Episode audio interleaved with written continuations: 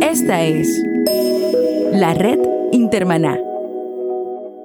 Cambio 180. El valor fundamental de la reforma es sacar a la palestra los, los, elementos, los postulados teológicos mencionados, palabra, gracia, fe, solo a Dios la gloria y la necesidad de una reforma permanente. No es la confrontación, la pelea con la Iglesia Católica. En este sentido, quienes estaban preparándose para celebrar de esa manera, queremos desalentarnos. No, va por ahí la cosa, va por centrarnos en los principios. ¿Cómo debemos conmemorar los 500 años de la Reforma? Hoy en Cambio 180 dialogamos con el doctor Freddy Guerrero, director ejecutivo de las Sociedades Bíblicas Unidas en Ecuador. Hola, ¿qué tal? Aquí Melvin Rivera Velázquez con otra edición de Cambio 180. Esto es un podcast, audio bajo demanda, que usted descarga del internet y escucha cuando quiere, donde quiere y como quiere. Cambio 180 es auspiciado por cristianos.com, un blog con recursos para vivir mejor. Cambio 180.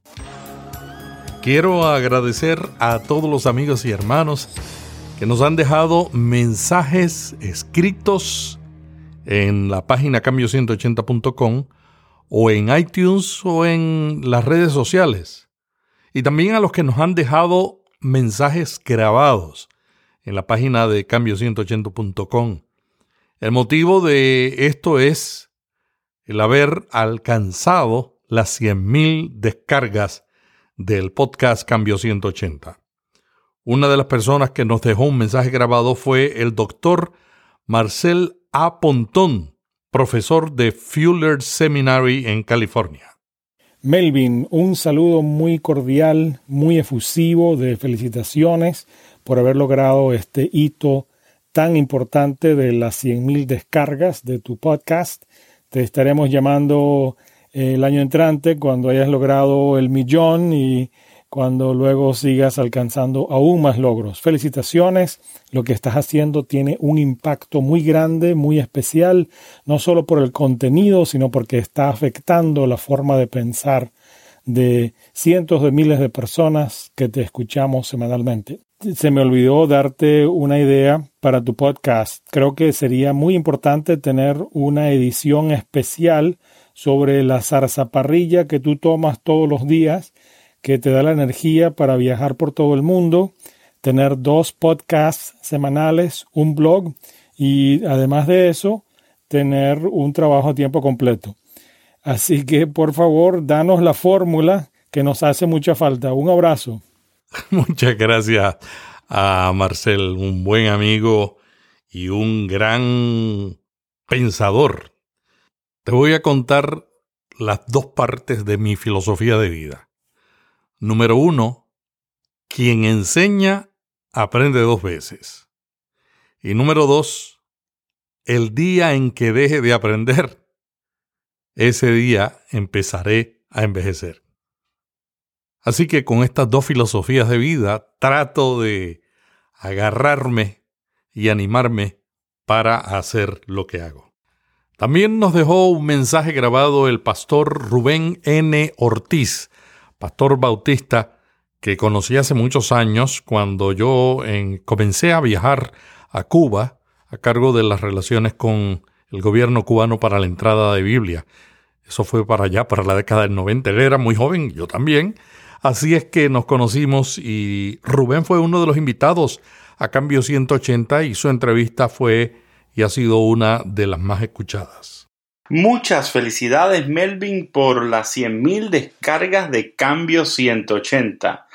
Toda una jornada interesantísima donde a través de programas y programas podemos experimentar la riqueza del cuerpo de Cristo y también de la vida contemporánea a donde estamos llamados a servir. Qué bueno poder escucharte cada lunes. Eres parte del devocional de cada lunes e incluyo muy buena información. He conocido muchos ministerios y he sido bendecido con muchas buenas voces, grandes voces que nos has presentado con magnífica información para la vida cristiana. Te agradezco de todo corazón y bueno, espero que pronto hagamos aquel programa que habíamos quedado sobre el silencio. Alguien por ahí me hacía un chiste y dijo, bueno, tal vez nadie los va a escuchar. Así que un día de esto hablaremos sobre el silencio. Muchas bendiciones y que vengan no solamente estas, sino un millón de descargas más. Felicidades. Gracias Rubén por esas palabras. Y sobre el programa del silencio lo vamos a hacer. Como decía George Bernard Shaw, soy tan partidario de la disciplina del silencio que podría hablar horas enteras sobre ella. Así es que hablemos del silencio.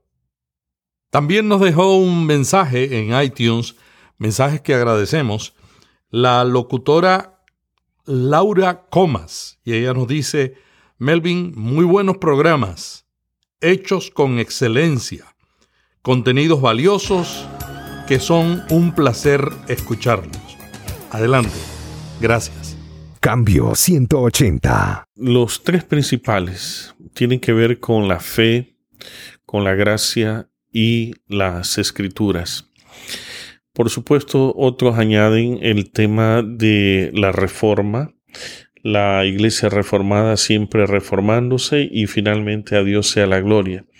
Y otros añaden dos más, postulados eh, vinculados al tema de la libertad cristiana y el sacerdocio universal de los creyentes. Pero en esencia, eh, yo diría que podemos hablar de estos cinco postulados, fe, gracia, escritura, que incluye sin duda el tema de, la dinamia o de la necesidad de una reforma constante. La iglesia reformada eh, siempre reformándose y insistir en la necesidad de que todo al final del día es para la gloria de Dios. Estos son los postulados que fueron afirmándose y construyéndose a través de las diversas reformas. Dicho sea de paso, Melvin, me gustaría hacer una corrección. Casi siempre estamos hablando de la celebración de la reforma protestante, tomando como hito el el, eh, grito, si se quiere, que se genera de descontento a raíz de la puesta de las 95 tesis en la puerta de la iglesia por parte de Martín Lutero. Pero realmente tenemos que hablar de varias reformas, entre ellos la reforma, eh, por supuesto, luterana, calvinista, e incluso la misma reforma que se produce al interior de la iglesia anglicana, la reforma radical de los tunchitas, entre otras reformas. Es decir, que lo que siempre escuchamos como el inicio de la reforma, que fue el disgusto ante el énfasis comercial, no fue el único motivo de la reforma, sino que hubo otras cosas. Y, y eso va de más atrás. Por ejemplo, si tomamos como referencia la, la reforma que es propiciada por el grupo de de, los anabaptistas, la reforma radical, eh, está asociada a una reforma social política eh, que expresa un descontento frente a un contexto feudalista que explotaba, manipulaba a la gente. Así que va, más allá, no, no es solamente una reforma religiosa, es una reforma integral que, que incluye como transversal lo social, lo, lo, político, lo cultural, lo educativo. Es supremamente resaltante con, con Calvino este, allá en la Suiza francesa. Entonces, es una serie de elementos que, que hacen parte de esta gran reforma, por así llamarlo. Los suecos y los alemanes dicen que el impacto de Lutero fue más allá de la parte teológica, sino que ese, eso que tú acabas de mencionar, la finalización del régimen mundial feudalista, este fue uno de los grandes cambios. ¿Cómo, ¿Cómo influenció esa transformación del cambio del sistema feudalista en otras partes del mundo? Bueno, de hecho, es toda Europa que se ve afectada de manera eh, significativa. Por supuesto que está mediado con intereses políticos, ¿verdad? De parte de, los príncipes que ya no querían pagar impuestos a, Roma, que, donde se había centralizado, y se fusiona de esa manera esos intereses políticos particulares de los principados con la posibilidad de una gesta para liberarse de, esa imposición tributaria con la Iglesia Católica. Luego de esta coalición eh, europea se, producen transformaciones allende a, Europa a través de los movimientos misioneros que se eh, manifiestan o se amplían hacia todo el mundo. Eh, pero vale decir entonces que no es solamente Europa, sino Estados Unidos y de Estados Unidos al, resto del, planeta donde llegan todas las propuestas misioneras a partir de las iglesias reformadas justamente, ¿verdad? ¿Qué tan válidos son hoy los principios que movieron al movimiento de la reforma? Melvin, es una pregunta muy interesante. Más que nunca, más que nunca son, son necesarios. Por ejemplo, eh, para darte una idea concreta, deberíamos escribir las 95 tesis para estos días y tomando como referencia todo el tema de el mal manejo de las finanzas en las iglesias, que fue motivo, objeto fundamental de la protesta en las 95 tesis, el espíritu del tesorero de esta, de esta práctica medieval, Texel, me parece que está presente en el espíritu de ciertas iglesias mediáticas cuya, cuyo énfasis financiero es muy fuerte, aliado a, toda esta figura o esta, esta forma de, pensar la fe llamada teología de prosperidad. Hoy más que nunca es pertinente todo este tema de, de, la gracia, por ejemplo, no es por dinero. En el pasado se, lograba sacar una alma, entre comillas, del purgatorio cuando la moneda caía en el cofre de la iglesia, hoy se puede sembrar, y uso el lenguaje que todo el mundo conoce, sembrar dinero para conseguir un beneficio espiritual. En este sentido, es exactamente lo mismo, con lenguajes diferentes, pero que tiene una mediación fundamental que es el dinero. Y ante ellos tenemos que recordarnos que todo es por gracia que no es por dinero, que no necesito yo pactar con Dios para recibir ningún beneficio.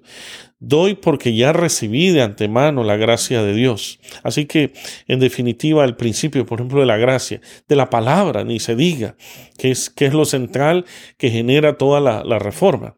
Cecilio Arrastilla, yo creo que muchos lo, lo, recuerdan, él mencionaba que la crisis más aguda que viviría la iglesia en las próximas décadas sería una crisis de púlpito, es decir, una crisis en torno a la predicación de la palabra. Hoy se predican palabras, en plural, palabras acerca de la palabra, metas narrativas que tratan de aproximarse a la palabra, pero que están mediadas por posturas muy particulares de, quienes eh, prácticamente son sus proponentes, eh, y le descubren nuevas revelaciones. Tal es así que hay movimientos apostólicos que tienen la capacidad de, de generar nueva revelación. Frente a aquello, vale afirmar, la palabra es la única norma de fe y conducta. No existe otra norma. La única es la palabra de Dios.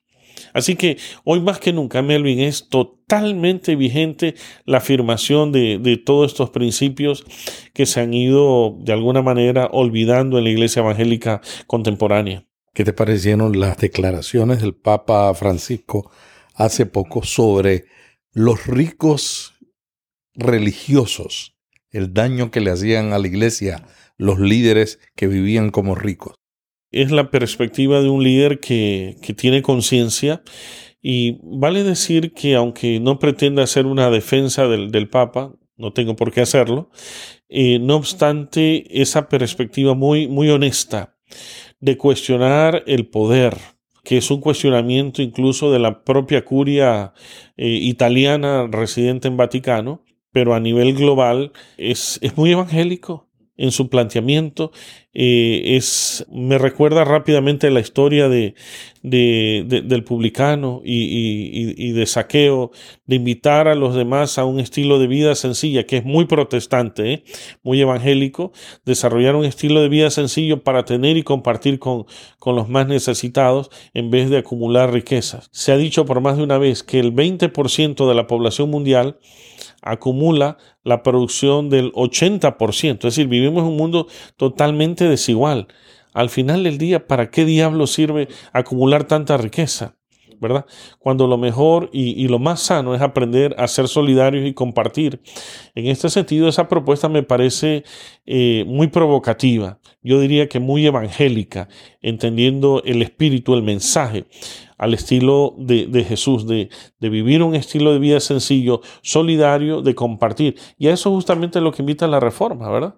Freddy, la reforma contribuyó a incrementar la tasa de alfabetización, abriendo las puertas a la literatura, la educación, la ciencia y las artes a través de todo el continente europeo y luego con un impacto en el mundo. Hoy la mayor parte de la gente sabe leer y escribir más o menos, no, no, no todos, pero una gran mayoría este, no tiene esa dificultad. Sin embargo, se dicen por algunos estudios que 50% de los cristianos no leen la Biblia y la gente tiene tantos mensajes que no encuentra ni tiene tiempo para leer la palabra de Dios. ¿Qué puede hacer la iglesia para ayudar a regresar a ese principio de la centralización de la escritura? Bueno, es un hecho, vivimos en la sociedad de la información. Más que nunca existe información. Hoy no es el problema de, carencia de recursos, tenemos demasiado. ¿Por dónde pasa entonces el problema? Pasa por el lado del desarrollo de una cultura de, de, la lectura y de la lectura comprensiva.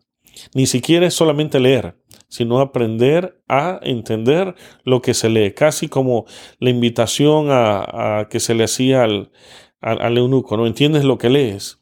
Este es un ministerio para estos días, eh, enseñar a la gente a leer y a entender lo que se lee. Eh, es, es, un ministerio que no hay que minusvalorarlo, hay que recordar que por años promovimos eh, esta doctrina, la suficiencia de la palabra de Dios por sí sola, no necesita ayuda porque va certificada y, por su propio el Espíritu de Dios. En virtud de eso, creo que eh, lo que la iglesia puede hacer es exactamente lo que se hizo en los días de Nehemías convocar al pueblo a estudiar, a volver otra vez a poner la Biblia en el centro de su persona, de su devoción familiar, en el centro de su altar familiar, que ya se ha ido perdiendo de manera significativa, ponerla en el centro de tal modo que ahora se lea, como se hace en muchas iglesias eh, históricas, que se lea un pasaje del Antiguo Testamento, un pasaje de los Salmos y luego la proclamación del Evangelio, como hace la iglesia, una iglesia ahí en Ecuador, la Iglesia Alianza Cristiana y Misionera de la Ciudad de Milagro, donde leen una hora en la escuela dominical en silencio en el marco de un grupo pequeño. Una hora, Melvin. Esto es insólito, es un, es un modelo para, para considerarlo. De hecho, vamos a hacer una producción para dar a conocer este modelo. Tienen una hora de estudio silencioso donde marcan las Biblias y hacen preguntas. Tienes que ver la Biblia de los miembros de esa iglesia. Parecen los rollos del Mar Muerto, ¿verdad? Este, son Biblias totalmente anotadas. E, es obvio, por un, en una hora de, lectura diaria en sus hogares y luego una hora de lectura en el culto y después una hora de lectura en el marco de un grupo pequeño. Mira, qué importante es volver a centrar la palabra entonces en los grupos pequeños, en la lectura silenciosa. Realmente la fuente más firme, más segura para afirmar la fe es en la palabra. Cualquier otro fundamento, es, es inocuo, es, es, es muy débil. Estoy pensando, por ejemplo, en lo que a veces se dice, que lo más importante de un culto es la, la alabanza, que frente a todo el movimiento de renovación litúrgica que tuvo en América Latina. Pasaron 20 años y nos dimos cuenta que quedamos presos de las modas, de, las alabanzas y, y, del sentir, pero al final del día produjo creyentes light que solo dependen de canto y de la palabra, nada, porque no la leen, no tienen hábitos de lectura. Y finalmente a mí me parece que es muy importante la predicación. Necesitamos predicadores de la palabra. Omnis Libre, hombres de un solo libro tipo John Wesley, que predican capítulo, eh, libro por libro, capítulo por capítulo, verso por verso, de tal modo que si hay algo en lo que la iglesia y especialmente el pastor debe ser un experto, es en la palabra en la predicación, no en predicar a Bill Hybel o Rick Warren o, las ideas de, recalentadas de terceros, por muy famoso e importante que sea. No tengo problemas con estos señores, pero al pastor en su comunidad local se le dio la responsabilidad de predicar la palabra para su gente. No existe otro intérprete sino el mismo pastor. Basta de recalentar mensajes. Predique la palabra a su gente en función de su necesidad, pero expositivamente. Haga que la gente abra la Biblia, que lleve una Biblia y ahora se ha perdido eso. Fíjate que el otro día estaba en nuestra iglesia local eh, observando grupos que iban entrando y más o menos por grupo de 10 hicieron los sugieres que entren y observé cuántos traían Biblia al culto. De 10, uno.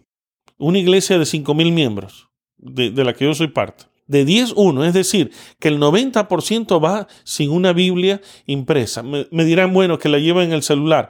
¿Quién sabe? quién sabe si realmente la, la, la, estudia o se distrae con otras cosas durante la predicación. No tengo problema si la tiene en el celular, yo mismo la tengo y, y, la, y la uso y hago mis anotaciones ahí. Pero ya dice mucho el hecho de que la gente no tiene una Biblia en sus manos. Y está corroborado por el hecho de que la gente no tiene un hábito de lectura. Entonces, en virtud de eso, yo diría que una predicación fuertemente bíblica, una enseñanza fuertemente bíblica va a ser la diferencia en, en, todo este proceso de recentrar a la iglesia en función de la palabra de Dios. Freddy, y esto no debe comenzar por los pastores, porque estudios en Estados Unidos dicen que hay muchos pastores que solamente leen la Biblia cuando van a predicar. Así es, absolutamente cierto.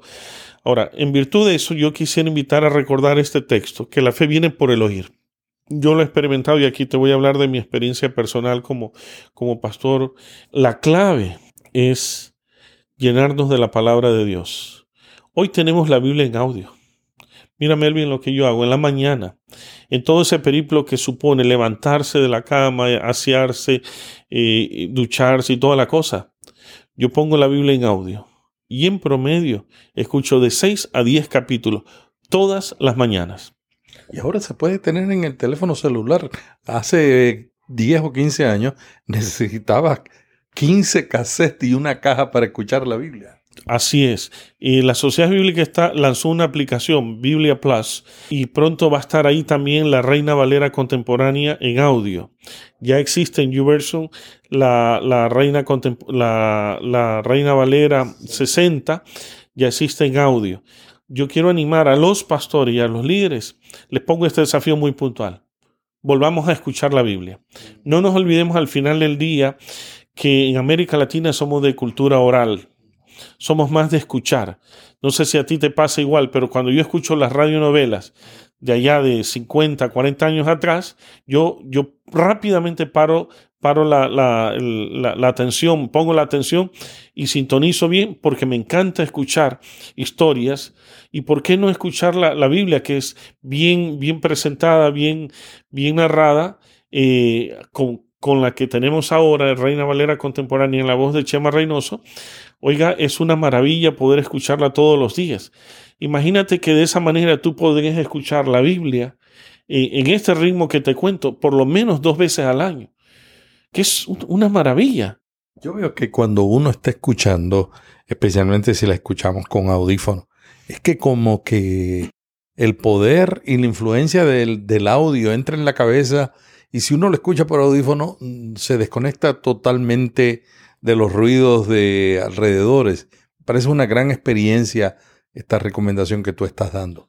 Sí, tal cual. La verdad es que te da la oportunidad de concentrarte, enfocar toda tu atención, eh, dando el momento más importante del día, que, que, es la mañana cuando uno se levanta, dependiendo su hora, 4 o 5 de la mañana.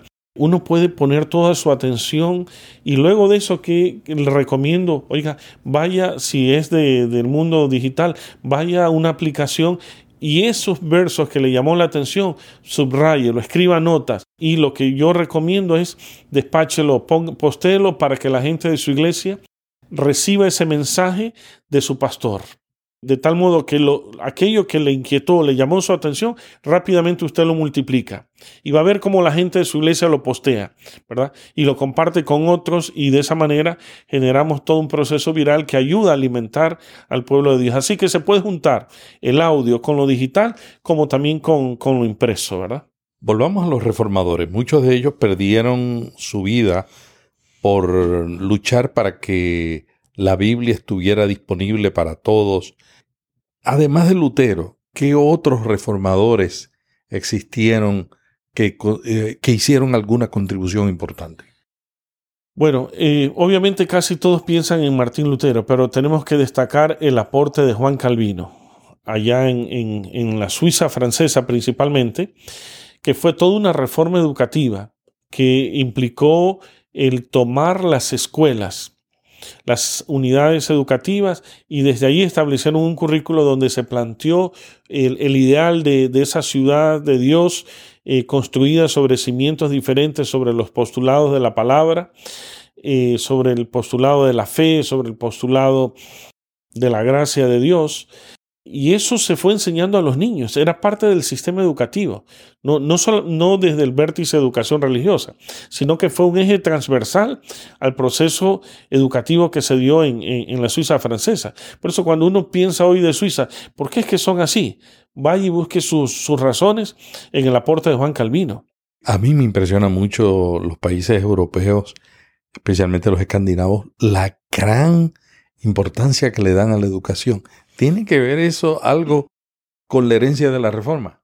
Totalmente. No te olvides que la reforma genera un impacto. Estamos hablando de 500 años atrás, con una gran cantidad de alfabetos en la época feudal, que está sentado sobre el Renacimiento, siglo anterior, siglo XV, genera un impacto de, tal modo que eh, se le devuelve al padre de familia o a los padres de la familia la responsabilidad de la educación de sus hijos.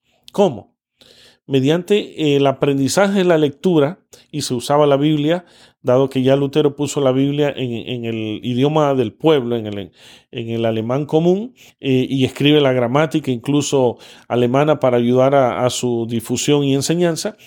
Y pasa por ahí, por que el, el padre recupere y la madre eh, la responsabilidad, el sacerdocio universal y enseñe a su familia a leer y luego a partir de ahí eh, también promueva el envío a, las, a, las, unidades educativas. Y luego se desarrollan las universidades. No te olvides, Melvin, que las grandes universidades que existen en el mundo, dícese este, Harvard, Yale, Princeton, son universidades que nacen al calor de, la, de, los principios de la reforma protestante. Varias de esas son universidades de inspiración presbiteriana, es decir, herederos directos de la reforma. Así que su impacto llega hasta nuestros días a través de las mejores universidades del mundo. Si piensas en América Latina, la Universidad de San Andrés, allí en, Argentina, de inspiración presbiteriana. Es decir, que, el otro no lo sepa es otra cosa, pero la, iglesia eh, evangélica protestante ha hecho un aporte valioso a la educación. En el caso de Ecuador, el proceso de independencia del yugo español va acompañado con la inserción del movimiento protestante y se fundan los primeros normales superiores para preparar maestros para las escuelas por gente asociada a la BFBS, a, la Sociedad Bíblica Británica, que llevaron el método lancasteriano y fundaron los primeros institutos normales superiores y, prepararon maestros. Es decir, la reforma protestante no es solo una reforma religiosa, es una reforma profundamente educativa que generó lo que hoy es Europa. Vale decir, bien tú mencionaste el caso de los escandinavos, nada supera al modelo educativo finlandés o al noruego. Curiosamente, el noruego tiene los mejores índices a nivel mundial de desarrollo humano. Y el finlandés, el índice mundial el más alto en materia educativa, por encima de las universidades acá en Estados Unidos. Imagínate el, valioso aporte entonces en materia educativa, cultural, eh, el tema mismo de, la equidad de género, que hoy es tema de, de análisis en estos días. Eso es un tema que ya lo superó la reforma hace 500 años el problema es que América Latina lo que nos llega no es la influencia de los países escandinavos, los países del norte, lo que nos llega es la parte europea del sur. Eso es lo que nos llega a, la mayor parte de América Latina, excepto el cono sur de América Latina, que sí tiene una buena influencia europea, de alemana y, de, y de los otros lares que hemos referido. Mucha gente está preocupado porque ante la celebración de los 500 años de la reforma, se nota una amnesia histórica en las iglesias evangélicas de América Latina. ¿Qué podemos hacer para cambiar esa situación? Yo, yo tenía esa misma expectativa o, perspectiva. pero te cuento que me, ha sorprendido. Hicimos el lanzamiento del, del, programa de celebración de los 500 años de la Reforma el 27 de octubre pasado en la ciudad de Quito, Ecuador. Y lo hicimos en una iglesia ícono, como es la iglesia luterana Adviento, que tiene a los alemanes, británicos y, de habla español en, ahí mismo. Y yo pensé, nadie va a ir. Nadie va a ir porque se trata de una iglesia luterana y no sé qué. Fue interesante que de iglesias de pentecostales recalcitrantes estuvieron presentes. Tuvimos una convocatoria impresionante en esa ciudad donde pensamos, si llegan 50, nos declaramos eh, exitosos. 50 pastores claves. Tuvimos más de 130 pastores y directivos de denominación, gente clave que participó en esa reunión. Fuimos a Guayaquil, hicimos el lanzamiento allá y oh, sorpreso, una iglesia, un, un, seminario que trabaja con las iglesias más pobres de la ciudad de Guayaquil. Tiene como 300 estudiantes pentecostales independientes, interesadísimos en el tema de la reforma tuvimos el lanzamiento con, apoyo de la Sociedad Bíblica Brasilera y, la ecuatoriana y participaron en la reunión 300 pastores de, toda esa, esa, gran ciudad. En la misma ciudad, como es muy grande, hicimos el lanzamiento en el norte de la ciudad y asistieron alrededor de 150 pastores, en su mayoría evangélicos y pentecostales. Así que no, te creas eso de que a lo mejor no, no tienen interés. Tal vez por novelería ahora están como más sensibilizados, pero claro, cuando uno yo le habla de los principios y los valores que, sustentaron la reforma, les llama la atención. Por ejemplo, sobre los valores. Eh, el tema de la ética del trabajo que lo sitúa muy bien este Max Weber, este sociólogo que estuvo en el movimiento protestante alemán. Miren, les digo, el trabajo no es una maldición. El trabajo es una bendición y signo de ser una persona salvada, como lo ven en la economía política los propios marxistas cuando hablamos de eso, oiga, eh, como valor la ética del trabajo, de la productividad, el estilo de vida sencillo, el ahorro y solidaridad, todas estas cosas llaman la atención. Así que yo realmente, Melvin, estoy muy emocionado de ver el nivel de acogida en las iglesias evangélicas y pentecostales. Si es posible que antes de esta celebración pues están un poco así como reticentes, indiferentes, porque bueno, a veces pentecostales no se juntan con las iglesias históricas. Pero esto va más allá de iglesia, es, es un movimiento. Y, cuando hemos expresado esto, esto se trata de la esencia natural de, de, nuestro mundo protestante. Entonces, yo veo que la gente bajó las reservas, las defensas, y está viendo una participación muy linda de, de estas iglesias. Freddy, ¿qué más están haciendo en la Sociedad Bíblica de Ecuador para motivar a las iglesias a conmemorar los 500 años de la Reforma. Vale decir que eh, nosotros como Sociedades Bíblicas Unidas en Ecuador estamos, estamos adscritos a las Sociedades Bíblicas Unidas. Y recientemente se, se, se acogió un plan de cuatro elementos fundamentales. El primero es una consulta regional que se va a hacer en Brasil, para el cono sur para Sudamérica y en México para Centroamérica y Caribe. Es una consulta sobre palabra, iglesia y reforma con la idea de que esa conferencia regional o esa consulta se la baje a cada país para generar esa reflexión. Digo esto, Melvin, por lo siguiente. Desde ya hacemos la observación, esta es la ocasión para, para conmemorarla en forma correcta. El valor fundamental de la reforma es sacar a la palestra los, los elementos, los postulados teológicos mencionados, palabra, gracia, fe, solo a Dios la gloria y la necesidad de una reforma permanente.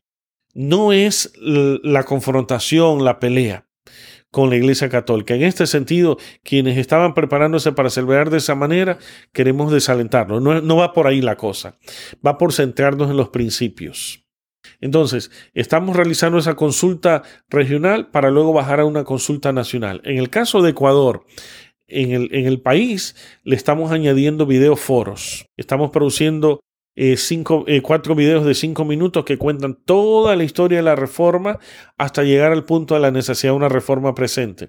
Se presentan los videos y hay reacciones, así que en dos horas podemos tener eh, reuniones de, de videoforos y la estamos proyectando para el 2007 hacerla en 20 ciudades de, Ecuador, estos videoforos como sociedades bíblicas.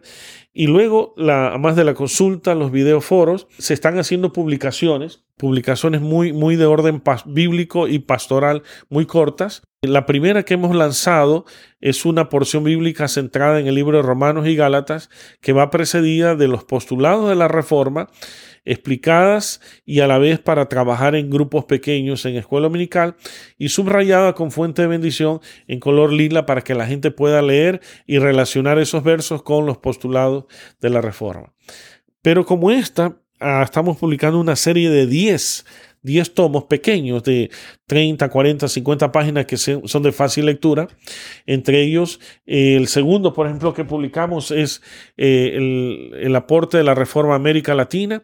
Está por salir ahorita el libro eh, que presenta las diversas reformas y el cuarto es eh, sobre la necesidad de una reforma en América Latina, puntualizando siete aspectos en los que necesitamos reforma. Y tú has sido muy insistente en Cambio 180 sobre uno de esos temas, liderazgo liderazgo y poder, el tema del manejo de las finanzas en la iglesia, la banalización del culto, este, la, la, educación cristiana, que son aspectos que reflejan la necesidad de una reforma. Y como estos, vamos a sacar 10 y hay dos que estamos ahorita trabajando adicional ya para jóvenes y adolescentes, que es una aportación de la Sociedad Bíblica Mexicana, Lutero en dos patadas y Calvino en dos patadas, que es un cómics tratando de eh, regionalizarlo para toda América Latina, de tal modo que los jóvenes puedan desde un cómics leer de qué se trata este tema de la reforma. Así que eh, el tercer elemento son publicaciones periódicas cortas, 10 de ellas, y el cuarto es una celebración desde las artes. No se olviden que la reforma también revolucionó las artes, la música principalmente.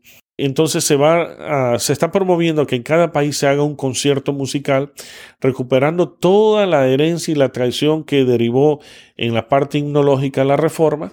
En el caso de Cor, tengo que decir que estamos trabajando para que la Sinfónica Nacional haga un par de presentaciones de toda esta tradición. Así que, eh, o también, como ya lo hicimos, presentamos el coro Nuevas Voces, que es el coro el coral de cámara del Consejo Provincial de Pichincha, donde interpretaron en alemán y español los cantos de Lutero. Así que por ahí pasa la, celebración. Y una de las que es natural a la sociedad bíblica, el último aspecto, es el desarrollo de una edición especial que va a contener los postulados de la reforma y los valores de la reforma, como la ética del trabajo que ya situé y otros más, una edición especial para alcanzar a los jóvenes en las universidades, alcanzar a grupos metas específicos. Estamos hablando de, alcanzar a unos 15 millones de pobladores en las Américas, que todavía es muy poco respecto de la gran población que tenemos. Así que todo eso es parte de esta conmemoración que está empujando la, las Sociedades Bíblicas Unidas en todas las Américas. Freddy, muchas gracias por este diálogo tan interesante sobre el pasado, también sobre el presente y más que el presente, sobre llevar a la iglesia a reflexionar en esa herencia tan importante que tenemos. ¿Algo más que quieras añadir para finalizar la entrevista? Sí, en, breve yo quisiera decir que si hay algo en lo que necesitamos enfocarnos es en el volver al desarrollo de la teología de la gracia. Somos justificados por gracia. Y esto es por fe y no, no por obra alguna. Y esto está firmemente afirmado en las escrituras. Al final del día, el propósito es dar la gloria a Dios por medio de la restauración y reconciliación del ser humano y toda la creación con, consigo, a efectos de entregarle en este nuevo milenio a la iglesia un legado muy importante como este para que pueda replantear su misión. Y aquí los pastores, y, vale decir, el liderazgo laico es clave.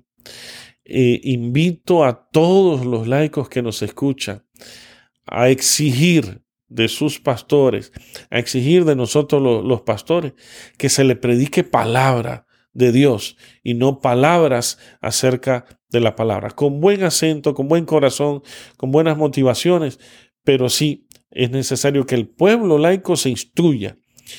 si hay algo en lo que necesitamos ser expertos es en la palabra de Dios y no se requiere ser pastor para ello.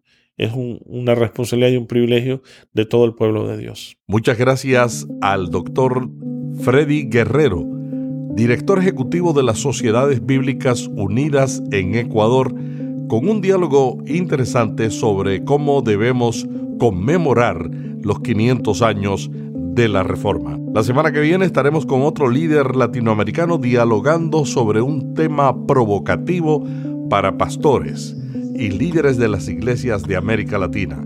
Hasta aquí Cambio 180. Cada semana, Melvin Rivera Velázquez dialoga con destacados invitados sobre temas de interés para pastores y líderes. Cambio 180 le ayuda a mantenerse relevante en un mundo cambiante. Si este podcast le gustó, vaya a iTunes y suscríbase para recibirlo automáticamente lo publiquemos. También déjenos ahí una valorización y comentario. Para más artículos sobre estos temas, visite cambio180.com. Cambio 180.